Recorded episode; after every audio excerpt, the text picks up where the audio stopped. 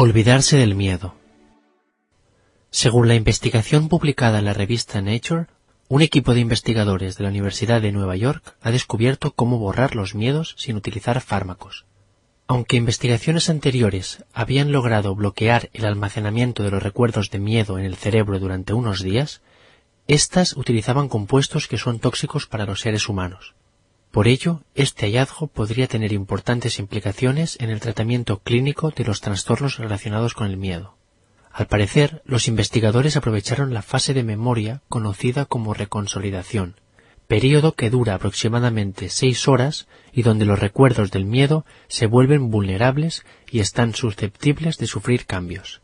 De esta manera, al evocar un recuerdo, se abre esta ventana temporal donde es posible tanto consolidarlos como reescribirlos con recuerdos tranquilizadores, como sucedió exitosamente en los análisis.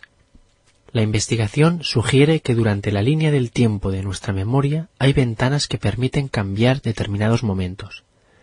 Después de entrenar a sujetos para que tuvieran miedo frente a estímulos visuales, los investigadores introdujeron nueva información segura mientras reactivaban los recuerdos de miedo.